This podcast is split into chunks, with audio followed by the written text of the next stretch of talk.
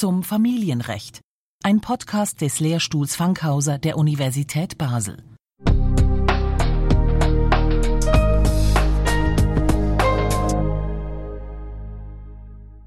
Nach fast 20-jährigen Vorbereitungsarbeiten ist am 1. Januar 2013 das neue Kindes- und Erwachsenenschutzrecht in Kraft getreten. Es hat das mehr als 100-jährige seit dem Bestehen vom ZGB praktisch unveränderte Vormundschaftsrecht abgelöst.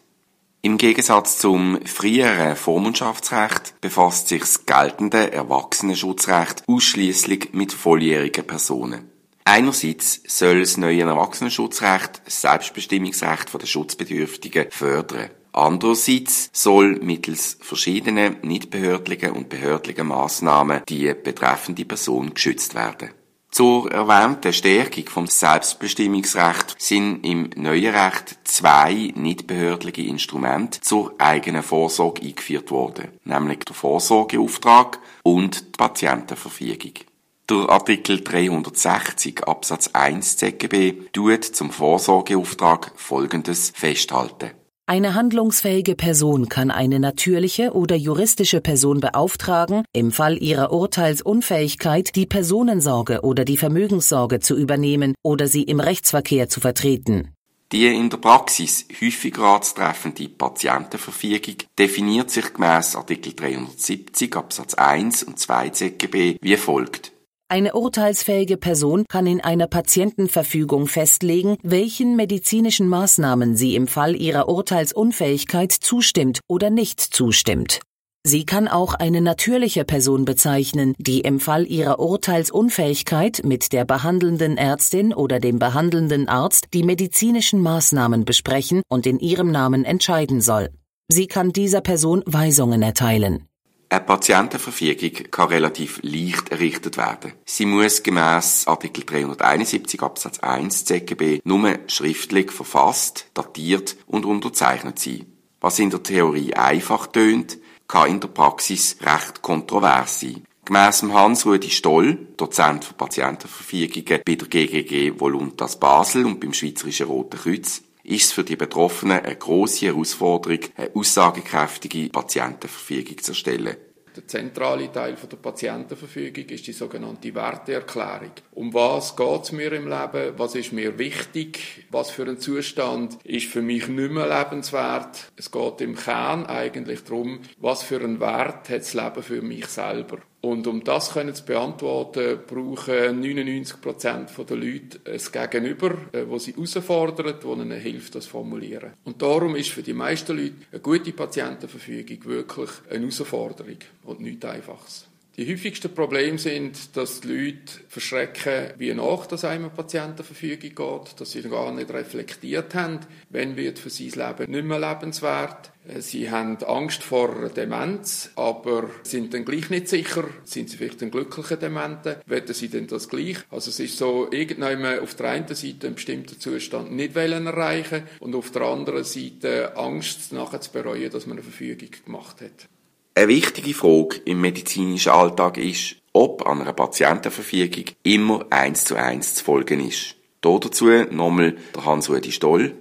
Da gibt es verschiedene Problembereiche. Einen ist, wie sicher bin ich, dass der im Patientenverfügung formulierte Wille immer noch dem aktuellen Willen vom Patienten entspricht. Und die Frage an die Angehörigen ist, gibt es Hinweise dafür, dass der Patient heute anders würde entscheiden Frage an den Doktor, hat er den Patienten noch kennt, wo er noch urteilsfähig war und hat er Hinweis gefunden, dass der Patient irgendwie gesagt hat, ich bereue es, dass ich es so geschrieben habe.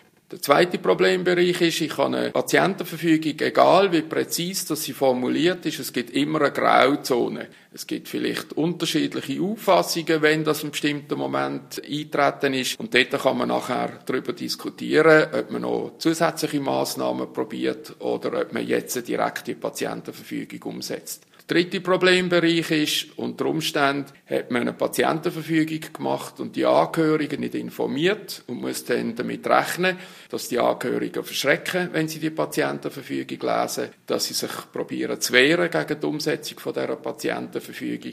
Und das führt dann zu Zeitverzögerungen. Der vierte Problembereich ist, dass Ärzte oder das Behandlungsteam vielleicht unterschiedlich eng eine Patientenverfügung interpretiert vielleicht liberaler ist und sie schnell umsetzt oder sehr konservativ ist und findet, äh, so eng darf man die jetzt nicht interpretieren. Liegt keine Patientenverfügung vor, tut das Gesetz in Artikel 378 ZGB Regeln aufstellen, wer und nach welchen Kriterien über die medizinische Behandlung von Urteilsunfähigen entscheiden kann. Der behandelnde Arzt hat dann zusammen mit der vertretungsberechtigten Person, beispielsweise dem Ehegatten, den Kindern oder den Eltern, einen sogenannten Behandlungsplan zu erstellen. Zusammenarbeit mit den Betroffenen sei nicht immer ganz einfach, meint der Hans-Rudi Stoll. Häufig sind das Personen, die schlecht oder wenig informiert sind, was wirklich der Willen ist vom Urteilsunfähigen. Weil Leute, die keine Verfügung haben, sind in der Regel auch nicht die, die viel erzählt haben, sondern das geht lediglich zurück, dass einmal jemand gestorben ist und dann nachher sagt man so wie der, will ich dann nicht sterben. Häufig sind nicht mehr Informationen rum. Das heisst, Leute, die keine Patientenverfügung haben, die haben relativ häufig ein dünnes Eis, wo die Entscheidungen nachher getroffen werden und dann entscheidet man relativ konservativ. Dann riskiert akzeptiert man, dass als Leben sehr lang unterstützt wird, so lange wie das medizinisch Sinn macht, weil das ist dann die obere Grenze. Ist eine Person schutzbedürftig und hat sie nicht selber mit einem Vorsorgeauftrag oder Patientenverfügung vorgesorgt, können behördliche Schutzmaßnahmen greifen. Vor allem die Beistandschaft oder die fürsorgerische Unterbringung oder kurz FU. Zu den behördlichen Maßnahmen haltet Artikel 389 ZGB allgemein fest, dass die nur angeordnet werden können, wenn Erstens die Unterstützung der hilfsbedürftigen Person durch die Familie, andere nahestehende Personen oder private oder öffentliche Dienste nicht ausreicht oder von vornherein als ungenügend erscheint. Zweitens, bei Urteilsunfähigkeit der hilfsbedürftigen Person keine oder keine ausreichende eigene Vorsorge getroffen worden ist und die Maßnahmen von Gesetzes wegen nicht genügen. Das Bundesgericht hat den Grundsatz von der Subsidiarität mit dem BGE 140 römisch 3 49 unterstrichen und festgestellt, könnte der Beschwerdeführer, dessen Handlungsfähigkeit zum heutigen Zeitpunkt von keiner Seite bestritten wird, a. als Vorsorgebeauftragten einsetzen, so muss es ihm auch möglich sein, dessen Hilfe als noch urteilsfähige Person in Anspruch zu nehmen. Das gleiche gilt für die Unterstützung seitens der Wohn- und Lebensgemeinschaft B. Anders zu entscheiden hieße, dem Selbstbestimmungsrecht für den Fall der Urteilsunfähigkeit eine größere Bedeutung beizumessen als den Befugnissen einer noch urteilsfähigen Person. Das ist aber nicht der Sinn des Gesetzes. Eine behördliche Beistandschaft kann nach Artikel 391 ZGB die Personensorge, die Vermögenssorge oder den Rechtsverkehr betreffen.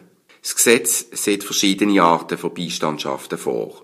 Die können je nach den Bedürfnissen der Betroffenen angeordnet oder kombiniert werden.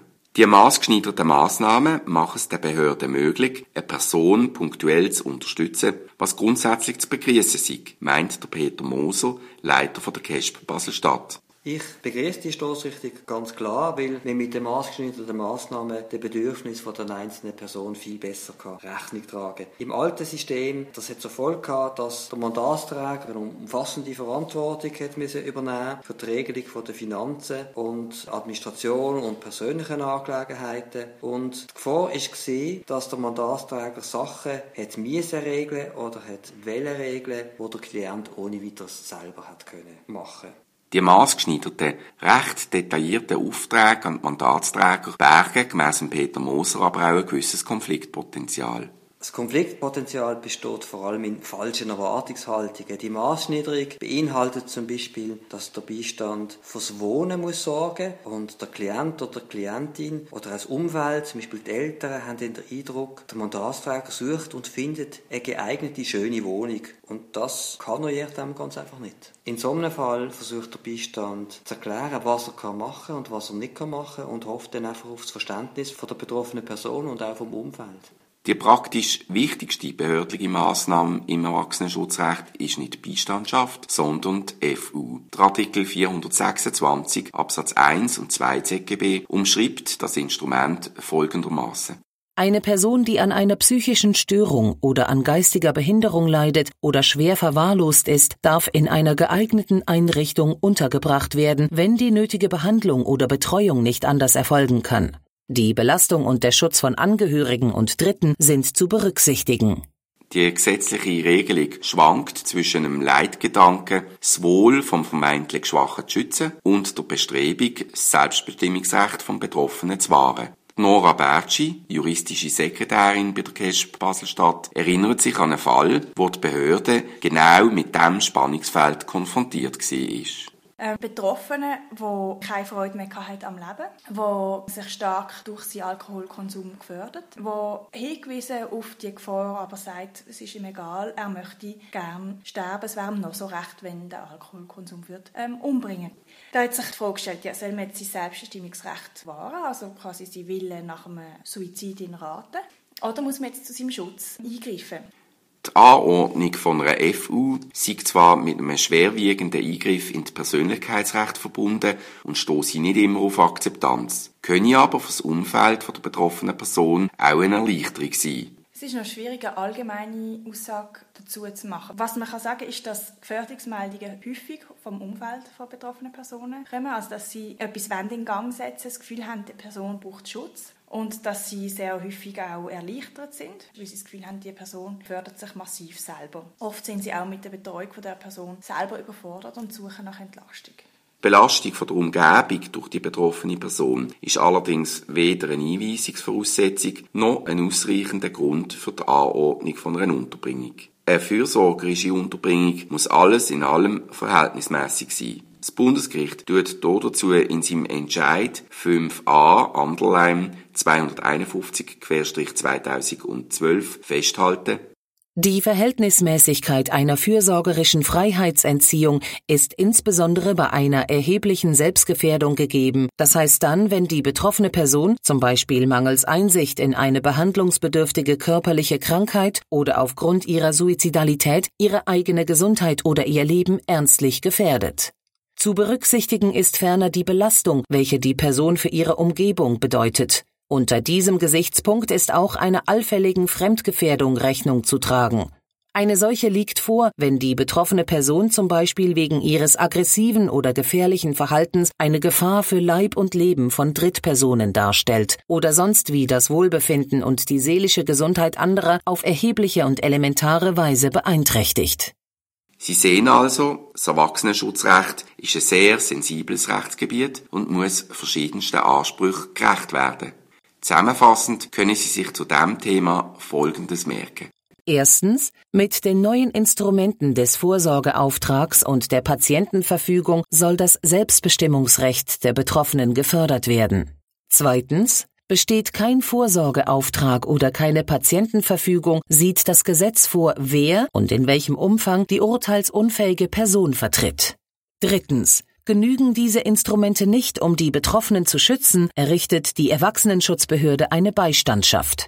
Viertens. Mit den verschiedenen Beistandschaften und deren Kombination kann eine auf das Schutzbedürfnis der Betroffenen maßgeschneiderte Lösung erreicht werden.